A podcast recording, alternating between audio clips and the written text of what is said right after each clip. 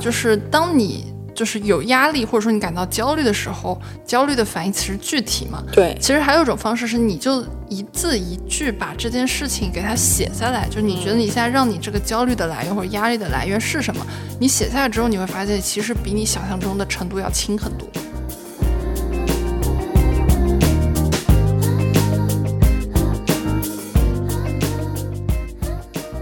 我觉得了解压力的临界点就跟了解自己酒量一样，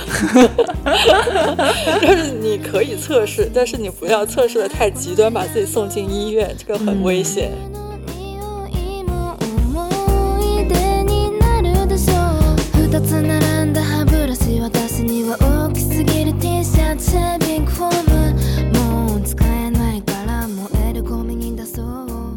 Hello，大家好，我是旺仔课堂，我是潇潇，我是谢安发，欢迎收听末日狂花。我们今天来聊一期可能每个小伙伴都会遇到的问题，就是我们时常在生活或者工作上遇到很多的压力。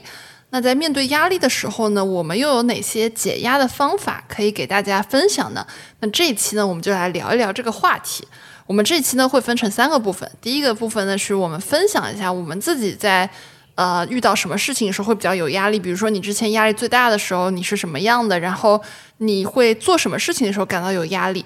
还有一个部分呢，就是给大家重点聊一聊我们是怎么从压力当中缓解自己和解压的。那先第一部分嘛，哎，什么事情会让你觉得有压力呢？潇潇，哎，其实我自己归纳起来，就是所有对我有压力的时候，是嗯，反而是因为面对。别人的期待的时候，我会有压力，尤其这个人的期待是我就是，比如说工作上很敬重的人，然后工作上我的领导、我的老板，然后或者是他如果是是我周围身边的人，他是我一个很崇拜、很喜欢的人，甚至是我整个呃生活里面的一个 role model。就是这种人给到我的期待的时候，我会特别有压力。比如他会给我一个任务，他希望跟我合作一个什么东西的时候，然后我就觉得，那我一定要给他留一个好印象，我一定要使命必达。然后在这种情况下，我的压力就会非常非常大。然后这是第一种情况，然后第二种情况就是我在一些做一些决定性的动作的时候，就是这个动作只有你能完成，你做与不做，你做的好坏与否，就决定了这个项目是否成功。然后这会让我就是发现最关键的一环在我手里，我掉不掉链子，所有人都在看着的时候。哦，这有种像那种跑那种接力跑，然后你是那个接棒手一样。对，我觉得这两种情况下会让我特别有压力。发发呢？我是被别人要求的时候，然后那个目标如果非常庞大，我的压力就会很大。然后第二个很有压力的情况，就是要我变 J 人的时候，我们 J 人怎么你了？真的是，就比如说你让我做到一件事情，就是我的习惯是有一半是随机发挥的，但是如果你告诉我所有要做的事都必须列一个计划给你看，那个时候我就会很有压力。真的吗？对，我以为这是就是。开启一个东西之前，就我会自主的去列这种策划。嗯，我觉得在我的人生中，包括我自己做成的大部分事情，都有一半及以上都是因为机遇和遇到了一些很随机的事情，它最终才演变成最终的结果。所以我也习惯了这样。就我做一件事情的时候，我就会在想，就很多事情是我自己无法控制的，那我就不用去想。因为很多事情，它我列了，但最后如果他没有按我列的那个事情的发展来做的话，我自己就会很难受。那还有一个会让我觉得很有压力的情况，就是如果我跟一个伴侣在一起很久，然后但我发现我自己没有那么喜欢他了，或者是他在没有做错任何事情的情况下，我很想跟他分手，我就会觉得很有压力，因为我会觉得对不起别人。不当那个主动提的人，我会当主动提的人，但是提这件事情会让我很有压力，因为我觉得这是一种亏欠，就是我特别害怕难堪和尴尬，嗯，以及我不想让就是在乎我的人伤心，所以就每次遇到这种场景，我压力也就挺大的。嗯，我本来以为我不会有这种压力，但是听你的描述，我会觉得如果我在这种场景下，我也挺有压力的。是，但你怎么能控制自己一直会喜欢呢？其实很难嘛。对吧？嗯嗯嗯嗯 嗯，嗯，那那是我们白羊座的问题。好，对我自己其实想了一下，有什么事情会有压力？只有一种情况，那就是我在多线程的去有工作的时候。就比如说你本身你觉得，哎，就是他按照我们这种 J 人的计划，他会分散在你一周的不同的时间段，对，直到有一天他突然积攒到了一个上午，那我就觉得我要疯掉了。就是你就觉得自己像救火队员一样，这个片场跑一跑，那个片场跑一跑。然后你每个地方都在跟你说，我这边是最紧急的那个优先级，你要先看我这里。就你仿佛脑海里面啊，你是个救火队长，然后你目之所及有五六处地方开始着火，每处地方都跟你说，哎，我这边很重要，你要来先来救我。那种情况下，我就会觉得压力好大好大。嗯，但这种情况比较少吧，他可能一个月也就来个一次。啊，还能一个月来一次？嗯，然后那每次都觉得一旦处理完，我都觉得自己。成长了，是的，是的。以前只能多线操作两个，现在后来发现可自己可以多线操作六个。哎，我们说的不是一个多线 操作吧？你们说的好像不是同一种东西。我们说的，我们说的是工作呀，对吧？嗯，是的。那大家以前压力最大的时候是什么呢？就是你描述一个你压力最大的场景。哎，我发现其实很多事情是你一旦把它具象的描述出来，你就会觉得其实没有那么的压力大。我以前压力最大的时候，其实是我读书的时候，就我高中的时候，那时候甚至压力大到我觉得我得了抑郁症。我感觉我读书的时候也这样。就高二的时候吧，因为我妈妈对我要求特别高，所以在那个时候读书，我每一天就是基本上我所有的时间都用来读书了。然后她对我的期望也很重，但那时候后来有一段时间我就已经崩溃了，就真的是崩溃的边缘。就是我，甚至我们，我们就教室在三楼，我甚至是经常想从那个窗户跳下去。就我就会觉得，我有过一模一样的想法。真的，我就是觉得跳下去了，我就再也不用读书，就再也不用学习了。他们终于就会让我休息了，就是没有让我跟你握手。就哇，真的就是青少年心理健康很重要的，好吗？然后后来就严重到，只要有同学跟我讲话，我的眼泪就会莫名其妙的流出来。并不是一种生理上的想哭，就是真的很难很难过，就是那个眼泪，只要我跟别人交流，它就会流出来。就是我也不会是那种哭的状态，但真的是因为很伤心，就是我处于每一天都非常非常伤心、非常难过状态。然后当时我跟我妈说，我觉得我好像抑郁了。我妈说怎么可能？她说你可能就是压力太大了。我觉得就真的就是，如果我妈也会听到这句话，我真的很想跟她说，当时要不是就是。后来就是发生了一些可以让我缓解这个的事情，我可能当时真的会跳楼。哦，因为我前段时间招了个实习生，他跟我说，在他的学校里面有一个硕士和一个博士都跳楼了。当时我们还在想说，就是不过就是学习嘛，不过就是个毕业证嘛，就是也不用让你就是丢掉生命那种。但是我现在想一想，就是还是很能够感同身受的。毕竟在我读高中的时候，我也很想跳楼过。不过当时我想的是把我的腿摔断就行了，别把我的命搞没。啊，我我当时其实跟你想差不多，因为我也是压力最大的时候是我当时的考试之前，而且是高中的考试之前，因为我当时我在一个呃，基本上就周围所有小伙伴都是学神的这样一个学校，然后我作为一个真的就脑子不比比人家要笨一点的这种小孩，其实我做很多我们学校自己出的卷子是特别难，就当时就已经到后来就麻了，然后。我当时做那个卷子发下来的时候，真的是，如果特别是那天如果是个阴天，我就在想，我我们当时教室在二楼，我在想，我真的，我我不想考了，就是想直接夺门而出，嗯，就是我就说随便吧，这考不考就这样了，对吧？考也不会做，你就看着那卷子上那种都是中文，但你一个字都不会做，就那种物理数学卷，然后那段时间做什么都觉得自己没有特别大的兴趣，因为觉得自己非常的。嗯，不行，然后整个人的自信呀，然后包括什么都是在一个谷底的状态。那那段时间，而且是你没有办法去缓解这个压力，因为不会就是不会。所以当时还在会去担心说，哎，我会不会因为就是每次成绩都不是那么好，然后会被啊退学呀，或者会被留级啊，会被什么？就当时真的一度都往那个方向想了。但是就是后来发现，哎，其实就是这样的人还蛮多的。就是我现在，比如说，就像我们现在这种已经离那个时间过去那么远了，你才发现，哎，原来有这种想法的不是我一个人。其实当时大家都有过那一瞬间，说我就是得过且过吧，破罐子破摔了，就是我就不读了，就这种嗯想法。所以我现在其实挺能理解的，就是很多家长说，哎，你怎么小孩读着读着书就抑郁了呀，或者怎么样？我其实在这，如果是能听到这一期的老师呀，或者家长呀，或者大家自己有小孩，其实青少年的心理健康真的不是他们跟你说，我觉得我抑郁了，大家都不当回事儿，可能真的是，是的，嗯，因为一些小小的挫折就能打败我，这就是我当时的感觉。嗯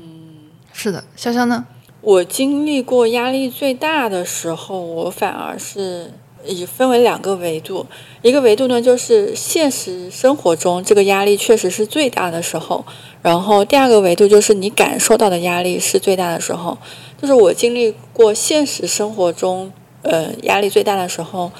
是我前几年帮我家里打官司的时候，这个压力是因为你当时是呃完全是你那时候应该跟我差不多年龄。没有没有没有，我当时是一九年开始的，嗯。打了三年官司，然后所以当时，但是我当时哪怕是我快一个快三十岁的人了，但我其实当时是没有这种社会经验的，我处理不了那么多事情，然后就是跟各个呃层面公检法的体现打交道，跟律师打交道，跟所有的就是前前后后啊一些就是相关的一些人员打交道的时候，你会发现这个那一个世界是我完全之前没有触碰过的世界，我对任何一个人都没有掌控力。我对任何一个事情也没有把握，但是反而那个时候是我压力最大的时候，因为当时我应该是吃了半年的那个斯诺斯，就是助眠的药，安眠，就是助哦眠的、就睡不了呃对，睡睡不着，就是每天至少四点之后才睡觉。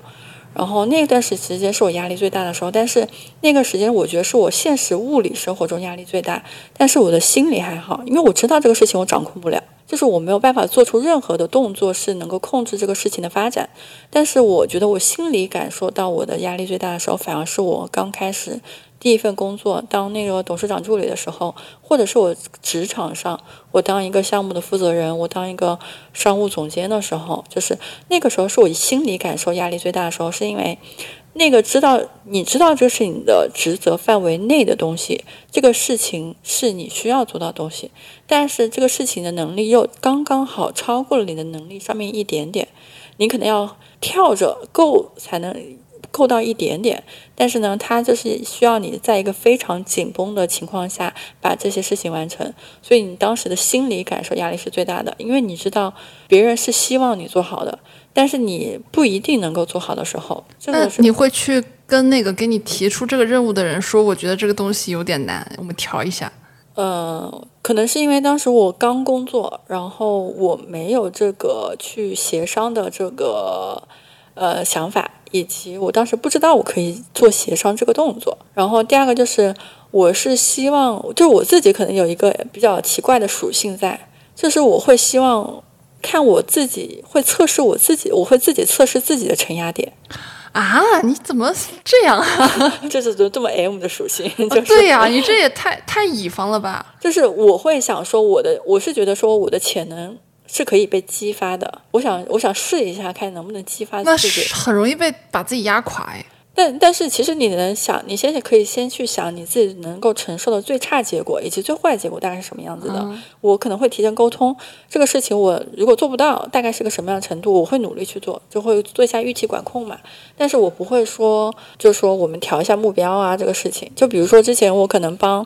帮我前公司做那个招商的时候，我们当时招商一个什么冠名商，可能就是招商金额大概是在三百万到五百万左右。但是你要一个品牌拿出以三百万到五百万给一家公司的时候，其实是一个给一很难的个项目的时候，其实非常难的。然后呢，但是所有的，比如说我们当时那个项目的所有的广告费用、投流费用，然后什么微博开屏啊这些费用，都指着你招商的这三百万到五百万。那你最后完成了吗？然后我们部门可能就是这种，我们会列出潜在目标客户嘛，有哪些目标客户是有可能达成这个协议的，然后会列出三就五到八个，然后就会一个一个去聊，看牌哪个能够优先达成，然后发现其他的全部都 fail 掉了，就全部都呃被拒被拒了，只有我手上那一个客户还在聊，就所有人的就是目光都放到我这里了，就是说这个项目能不能招到商，是开出开天窗，还是说拿到钱，就看我手上这一个项目能不能聊成了。当时我的感感受到压力是非常大的，因为这关系到这个项目的所有的宣传力度和广告费用。然后我当时老板也是上午问我一遍进度，下午问我一遍进度，每天问两遍进度，然后。明明已经聊好了大概合作协议，他会每天催合同，他一定要心里有底的把这个合同敲下来，才放心下来。所以当时整个月都是非常紧绷的状态。我也怕就是那种可能聊到一半，对方好不容易同意了，同意了之后呢，他就放鸽子。对，过两天说哦，我们内部预算不够，老板不批，哎，我们这个钱就是拿不出来，然后可能又会割掉了。所以我当时也很紧张，所以那一个月都是非常紧绷的状态。所以最后拿下来了吗？拿下来打了个八折，那也很厉害了。对对对，就我觉得是，就是你会发现压力，就是你内心中感受到压力最大的时候，就是你会发现你需要处于极度紧绷，才有可能去完成。那个目标的百分之七十或八十的情情况，而且你这个其实是根据你第一个话题，就是说你自己的压力来源。其实你刚刚那种情况是集合了又多线程多项目，又所有人的期望在你身上，对，还有你的工作上你的老板给你的任务，它全部混在了一起。对对对，哦，好不容易啊瘦了吗？就就我发现我是承压的时候，确实不爱太爱吃饭，就是我吃不下东西，就是那一个月可能只能喝汤，或是就是喝点鸡汤啊什么之类的，就没有办法正儿八经的把那个主食给吃下去，因为你的压力承压的时候，你的肠胃功能是紊乱的。嗯。我觉得这个就很，这个这是其中一个比较之前可能职场上的情况。那第二个状况可能就是我之前创业的时候，你要面临发工资的情况，但是你可能会出现或一两个月现金流特别紧张的时候，你会发现下个月工资发不出来的时候，这也是可能可能所有创业者都会面临的共嗯共同的一个压力。嗯，是的，当老板不容易。但是其实我自己就刚刚我们在讲自己以前压力最大的时候，当然其实讲的是我读书的时候嘛。嗯。因为我这人的思路吧，我是觉得我一直会有一种思路，当我面对一个我觉得很难的事情的时候，对，我也会提前去想说它最快情况。对。但是我的想法是大不了就怎么样，对吧？就是我这个大不了之后，我把那个词填完空，我就会觉得。也没有什么问题，因为大不了你就不走这条路呗。因为其实读书的时候之所以压力那么大，是因为你只知道你只有一条路可以走。对，我们所有的老中人，对吧？我们就是我们东亚人，我们对我们东亚人都觉得说我们是从小小升初，初升高，高升大，对吧？嗯，一路上去，就这一条路，大家是觉得我是不能走偏的，我是不能有其他选项的。但是你一旦你大学毕业以后，你想干嘛干嘛，对吧？你这时候你就，如果你面对一个很就是你觉得很难的事情，你就觉得大不了这事儿我干不成就说明我可能不适合干这事儿。嗯，对我天无绝人之之路嘛，对吧？就此处不留爷，自有留爷处的这种想想法。嗯，是的。所以这个时候你就会觉得压力会稍微小一点，但是我不提倡那种纯摆烂的心态。对对对，纯摆烂的心态，其实如果说我在合作的过程中或者团队里面，你遇到这种纯摆烂的，我会很气，就是我会觉得。啊，我想态度不行，主要是对我觉得还是态度问题。就是你可以自己先一步去想象到最坏的场景，但是不代表你不拼尽全力。是的，对我觉得就是在遇到压力的时候，无论是个人遇到压力管理自己的预期，还是团队遇到压力管理所有人的预期的时候，最重要是要沟通预期，把这个预期拉平。整体情况最差是什么情况？最好是什么情况？那中间大概有可能会达到一个什么样的程度？大家其实压力和失落，其实最差的就是说，发现这个事情没跟我沟通，或者是说出现了一个非常意料之外的情况。然后这可能是所有人在呃面对情况的时候，嗯，他的一个压力，或者是说他的一个失落、失望的一个情面所造成的。是的，那我们还是其实。还是我们刚刚说那句话，就是当你就是有压力或者说你感到焦虑的时候，焦虑的反义词是具体嘛？对，其实还有一种方式是，你就一字一句把这件事情给它写下来，就是你觉得你现在让你这个焦虑的来源或者压力的来源是什么？你写下来之后，你会发现其实比你想象中的程度要轻很多。对对对，很多时候它可能是一团迷雾，会让你觉得，哎，我压力非常的大，因为它就是一团乱麻嘛，你解不开。然后，但是你真解开，你会觉得，嗯，其实也好很多。那接下来这个问题呢，就想跟大家聊一下，我们怎么解压嘛，对吧？我们刚刚说到，就是大家有压力的时候，大家都会做些什么呢？花姐，我有压力的时候，第一反应是吃东西，就是只要吃到好吃的，我觉得暂时就可以让我的情绪回到很平稳和很开心的状态。然后第二个办法就是花钱，发现这个事情在我最近西兰花的花是。花钱的花，真的就是我这两个月我看了一下账单，就这这真的很震惊。哎，我们今年年底要再录一期，今年花了多少钱哦？请你准备。流泪了，流泪了。但真的花钱让我很开心，就是我我就是我觉得压力它会让我感受到很难受。但是我就会想，哎，我都已经这么辛苦了，都要受这么多苦了，我赚来的钱，难道我不能买一些我想要的东西吗？就会开始买很多。你是不是觉得你赚的、你花的不是钱，是你的精神维护费？是的，而且我在想，这个东西我一眼就相中了，我难道买不起吗？我买得起，那为什么我不买呢？就是这种感觉。然后就是拆拆快递的时候也很解压，就觉得这个东西是我的，另外一个东西也是我的。然后还有一种分摊我的压力的做法是，我会把我的压力传递，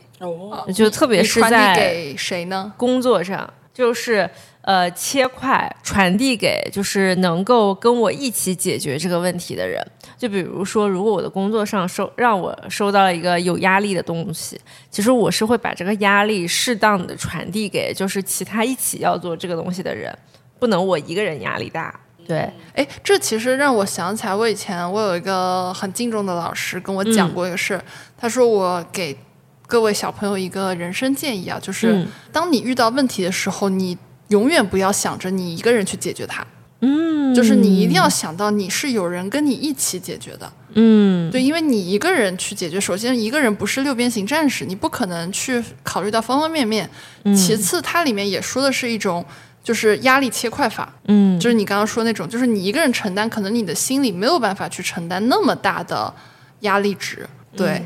所以大家如果当我们遇到困难的时候，其实应该第一反应是我需要找我的小伙伴陪我一起来解决，而不是说我觉得我一个人能解决它。嗯，是的，是的，我觉得这个事情就是压力不要自己默默承受，而且这个事情就是所有压力它。就是你越想象越独处，以及越默默承受，这个压力会被想象的越来越大。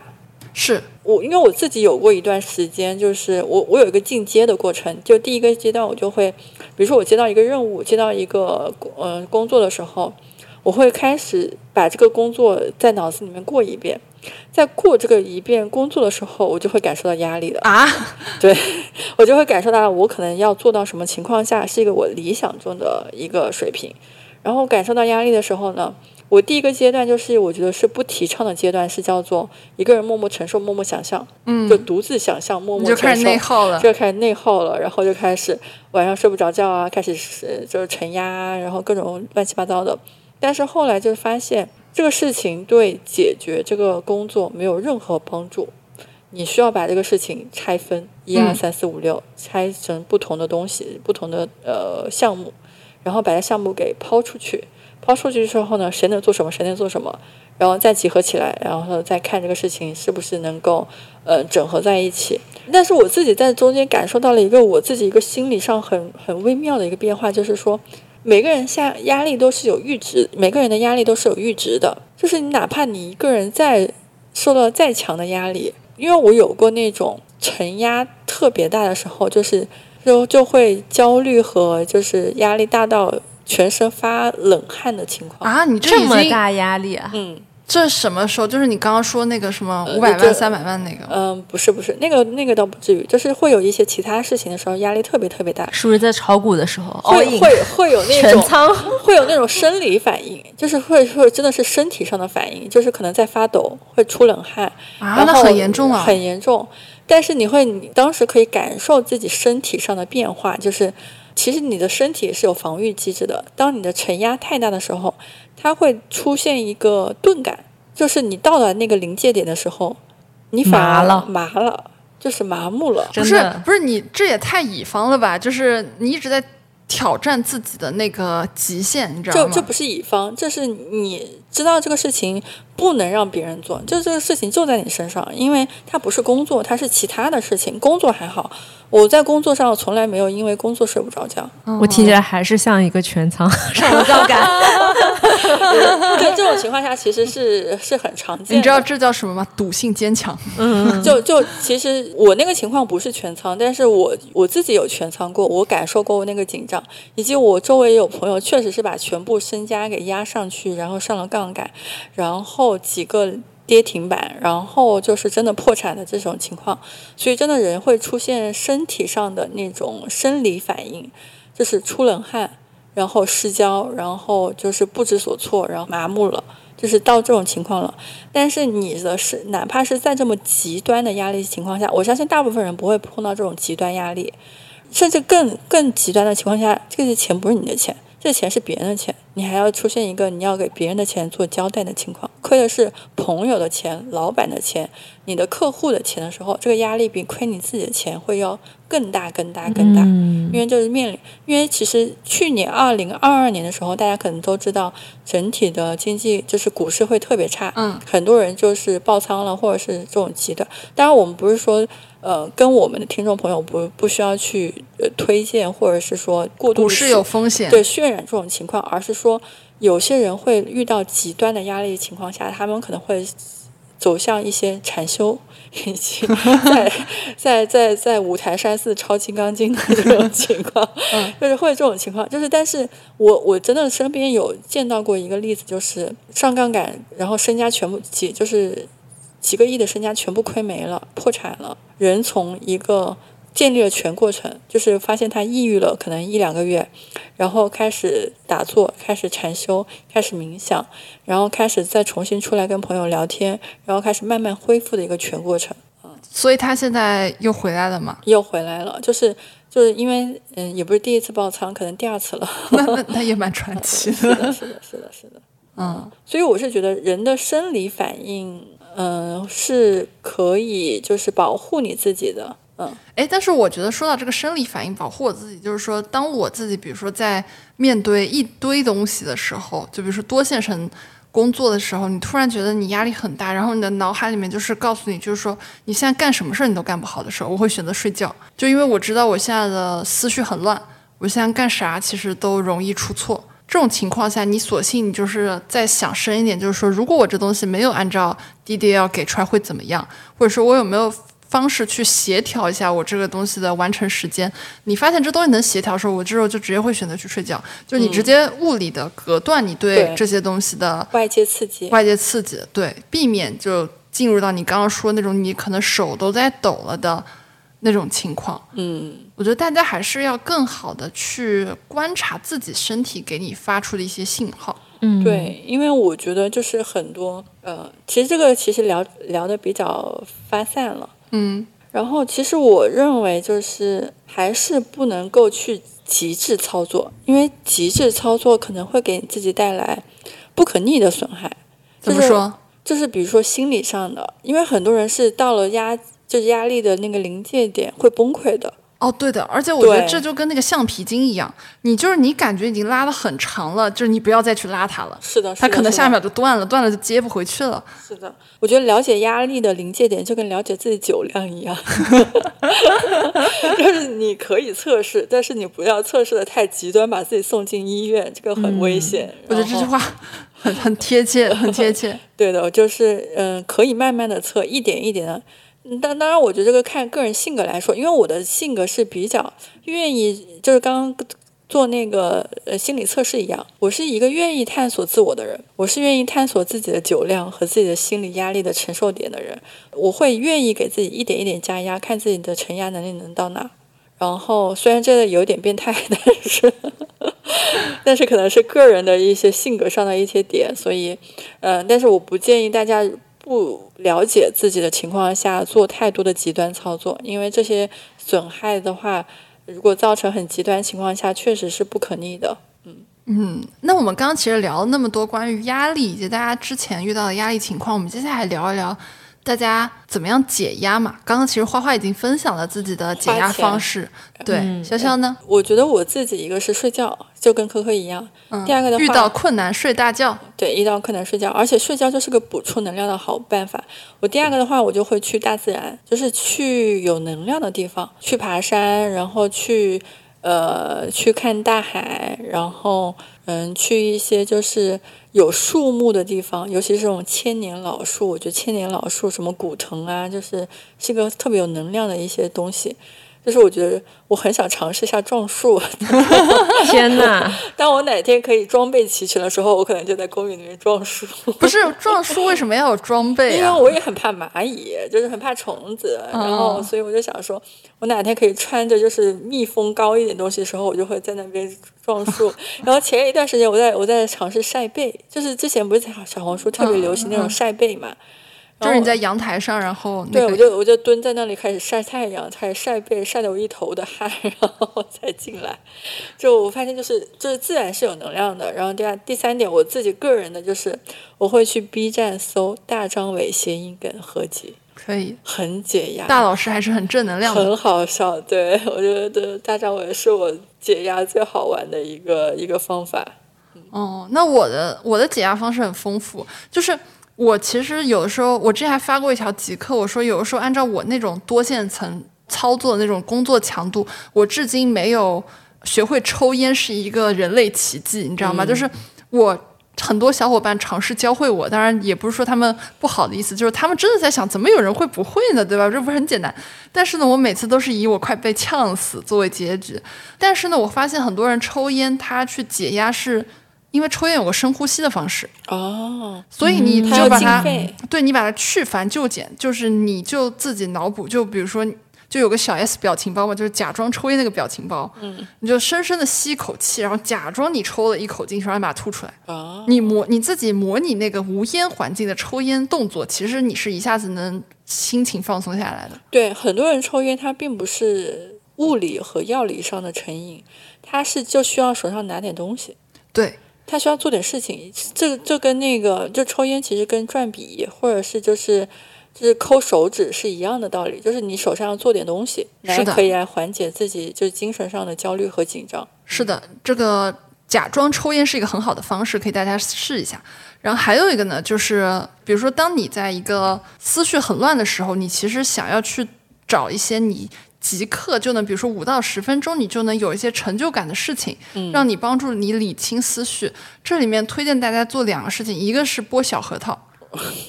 我们两个还等着你剥小，谢谢谢谢谢谢。第二个是理耳机线，我会有那种感觉，就是一一个耳机线，它比如说弄成一团乱麻的时候，你把它就是理好，那一个过程可能五分钟，特别有成就感。嗯，就是你就抽丝剥茧，然后在这个过程中，你自己可以把你自己的思绪给它拨正，呃很好的方式。然后还有呢，我很喜欢看吃播，然后看修马蹄，看杀猪，看解剖金枪鱼，然后给海龟修海草。哦，都能在 B 站搜到。好佛 B 站系啊竟然可以搜到杀猪，朋友们，从头到尾嘛。不是不是，是那种解剖那只哦猪猪，因为很丝滑，你知道吗？就是几百万播放的。我之前就在想，我说很想看这个东西，因为我先开始看那种解剖金枪鱼，然后你就觉得那个刀也很快，然后它的各个部位就卸下来的非常的让你觉得强迫症愉悦。然后我就在想，哎，那会不会有人有拍那种杀小猪猪的视频，就解剖猪猪的视频？然后发现还真有，百万播放。我去看的时候，还有同时三十多人在跟我一起看，我就发现这需求真大。哎，我还有一个小小方法，就是因为我喜欢吃辣嘛，我是湖南人，我会买那种变态辣的东西来挑战我味觉的极限。你真的很爱挑战自己极限，真的。他真的很爱挑战自己的极限，你发，现没有？我觉得你是一个胆子很大的人。嗯，对对，恩人。我们一般都不轻易挑战，因为知道挑战了太那个了，可能自己皮筋就断了。嗯，因因为嗯，就是我知道大概能到什么程度，然后就吃辣的话，你会发现你就是完全做不了别的，你会被辣的就是恍惚。我相信科科能体曾经体会过，就被辣到。我每次吃辣都会辣到恍惚。就是辣到恍惚的情况，你脑子不能思考了，你也不会有压力了，你就是整个人是木讷的，就是变变呆魔法，对，就是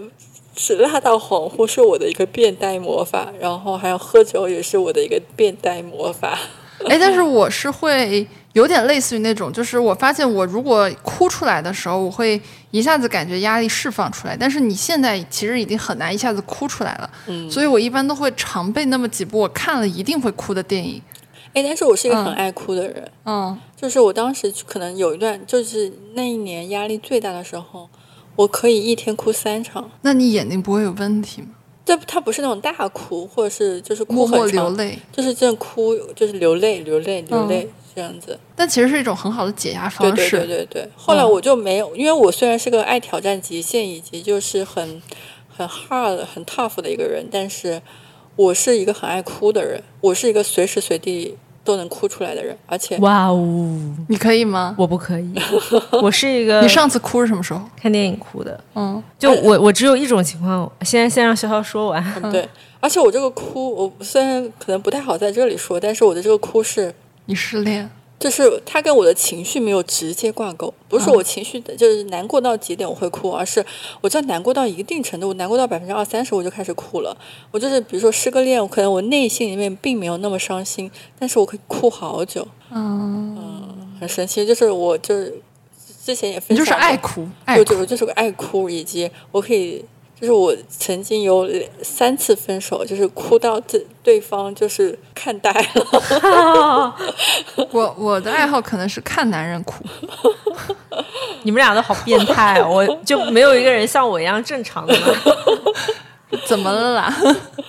我只有一种情况下会哭，嗯只有看到老人嗯和真的特别悲惨的人的时候，我才会哭。嗯，就是几乎不会因为感情啊什么哭，就只有看到非常让我就是觉得就是太惨了的这种环节，我才会哭。哦，我是那种感动都容易哭。我现在看那个亚运的那种集锦，就那种特别感动，那种什么人家那种什么叙利亚就两四个人过来参赛什么那种我都会哭。问号，问号，问号，你不觉得很感人吗？没关系，这个听起来是我们三个人会在不同的场景，随时有一个人会哭出来。嗯，那我们刚刚有说这这以上那些话题啊，那有没有什么事情你们一下子就是人就会好呢？花姐，获得钱财的时候，就如果我的西兰花的发是发财的发是吗？是的，是现在花的花是花钱的花，现在发的发是 发财的发。就如果我今天遭遇了一件很惨的事情，但是如果我打开我的支付宝，嗯我的炒股软件，然后发现今天是一片大红，我突然就会觉得哎，人生没有什么糟糕的。对，然后还有就是有一些中年人的，就是过节。逃过劫难的瞬间，比如说你去体检，然后拿到体检报告上面一切指标正常，其实那个一下人就好了，就是你也不会去想你遭遇了什么其他的事情。那还有就是，嗯，比如说有收到一些惊喜的时候，就可能说你很难过，但是你的朋友来安慰你，给你准备了很多就是意想不到的事情。其实，在那种惊喜下，其实你的难过也会一下消失的。嗯，笑笑呢？我一下就好了呀，我就是做 SPA 做按摩。你真的很爱做按摩，对，嗯就是沉浸式体验，以及 刚刚科科说了一句话，我觉得还挺挺戳中我的，就是叮咚，支付宝到账。我从来没有人给我打过钱，真的吗？真的。等会儿你们逼你50快给我打两块。我本来期望只有两块，的你说五十。哎，你们有没有看那个最近那个那个报道，就讲学霸猫的，就说什么宇宙的召唤给他打了两百，哦，我觉得就是捞女，就是很神奇，我想不出来为什么会有人可以这样。很神奇。神奇，但我觉得我有什么事儿一下子能好，一个是深呼吸，嗯，我深呼吸一下子能状态回来，然后另外一个是我看那种 idol 的纪录片。因为我最近一直在追两个比较顶流的 idol，一个叫王源，一个叫汪苏泷，然后他们就有很多自己的纪录片，然后他纪录片里面其实也会去讲说自己其实，在光鲜的背后也有很多很惨很 emo 的时候，然后我当时想，人家这样都很 emo 的都过来了，对吧？我这点小事儿，对吧？就你一定要有个参照物。嗯，然后我看他们纪录片，我会觉得人一下子好了，然后很有共鸣感。还有一个呢，就是我觉得跟长得好看的人吃饭不限男女啊，我会一下子好，嗯，就是你就会觉得嗯秀色可餐。就还有什么过不去呢？我都在这儿跟这么好看的人吃饭了，还有什么事儿比这个更重要呢？没有了，嗯，我会跟就是比我经历过更比惨呗。对对，比就是他就是或者经历过更难的事情的人，然后但是他从里面就是恢复过来了，我会觉得我好了。哎，这是的，是的，我有时候会跟我那种前辈，就比如说年龄比我大很多的，对对对你看人家经历的事儿和挫折就比我多，然后我就我就拿着我的小挫折去跟人家一顿哭，然后人家说你这才什么，我当年怎么怎么样，然后然后跟我讲个更惨的故事，然后我在想，你当年那么惨也过来了，对吧？对对，对的，对的。还有一个是找算命的聊，哦，是的，是的，我也是。这个我没有感同身受。真的吗？哇，现在他现在那种我的星盘是就跟我的心理咨询师一样，就遇到点问题，我就说大师，你帮我看一下，你说我这个我这个焦虑是有由头的焦虑的，还是我应该就放弃它？嗯，我现在已经把马斯克那本书放在我床头。头马斯克啊马斯对自传自传那本书嗯放在我的那个枕头边了，就是、嗯怎么他还可以保佑你吗？正道的光，就是对翻两页，天哪！然后然后行可以睡觉了。马斯克十页之内可以财富加一个零哦，你还睡得着吗？那他的那个发行量以及售卖量也不可能让这么多人加零。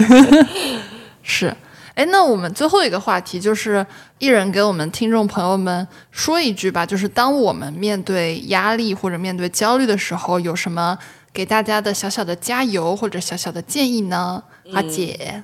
他让我想到了我读大学的时候，我的一个朋友对我说的一句话。就我那个朋友是信基督教的，就他们全家都信基督教。我虽然一直都不是很理解，就是信基督教这件事情给一个人带来了什么样的支持或者体验，然后但他有一次带我圣诞节去了那个基督教的那个圣诞节那天晚上的，我不知道那个叫啥，但是我看到了所有人都很虔诚的样子。他跟我说，他们教会的人其实百分之八十及以上的人都真的过得很好，他们是相信主的存在的，就是相信上帝。我觉得就是很有信仰。然后虽然我到最后我也没有信嘛，我觉得这个过程还是需要很漫长。但是在最后有一天，我遭遇了一个非常艰难的嗯大事的时候，就其他人可能就是那样安慰你，但是他对我说句话，他说他说我已经把你的事情跟主都说了，然后他说嗯主会帮助你的。然后他跟我说完这句话以后，我突然觉得我靠，信教的那个信仰，我突然就理解了。就是只要你问心无愧，然后你一直信仰里有一个人，他能够就是那种你身正不怕影子斜，然后无论做什么事情，你都把时间交给时间，其实你就能心态非常好的看待人间的所有的事情。包括我后来我也理解了为什么电视剧里有很多医院他在做手术的时候会有个祷告室，嗯，这个其实是你的信仰会让你在某一些场景下真的情绪特别稳定。哎，我觉得这其实有点像你之前说的压力，把它分块丢给别人，对，丢给了上帝，这个这个很牛逼，这个丢给的不是自己。就跟我们这儿丢给菩萨一样。对，嗯我是觉得很多时候我们自己的情绪波动都来自于对自己和对他人的无能的一种愤怒。无能狂怒，对，就是因为不知道最终怎样获得那个结果，或者是对自己失望，或者对别人失望，你就会情绪不稳定。但是如果你是一个有信仰的人，你就会觉得这个是天注定的，你就没有这么多什么七七八八的情绪了。所以我在他身上学到的就是，无论你压力大还是什么的，你都要保持很平稳的心态。然后，就算最后这件事情失败了，或者说这个事情结果真的很糟糕，就是去坦然的接受它，就。接受已经发生的所有的事情，然后去做你还能做的。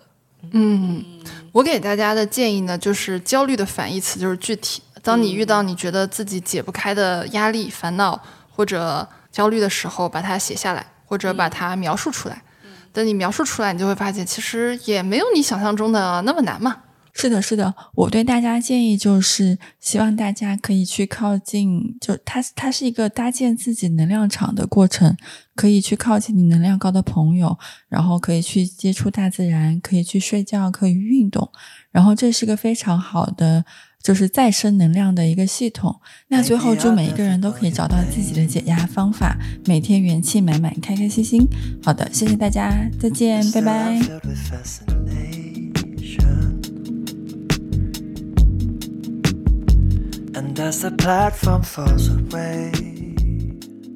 感谢收听到这里，本节目由内容最好玩的播客厂牌宇宙电波出品，希望成为您居家、旅行、通勤、睡觉时的好心情、好伴侣。点击订阅按钮，不错过我们任何一期的更新哦。如果你是在小宇宙、喜马拉雅 APP 收听到我们节目，可以在 Show Note 界面找到加入我们都市丽人听友群的进群方式。如果你是通过苹果播客或其他平台，可以添加微信号“旺仔颗颗糖”即可加入群聊。我们在群里等你，一起快乐吐槽，一起买买买哦。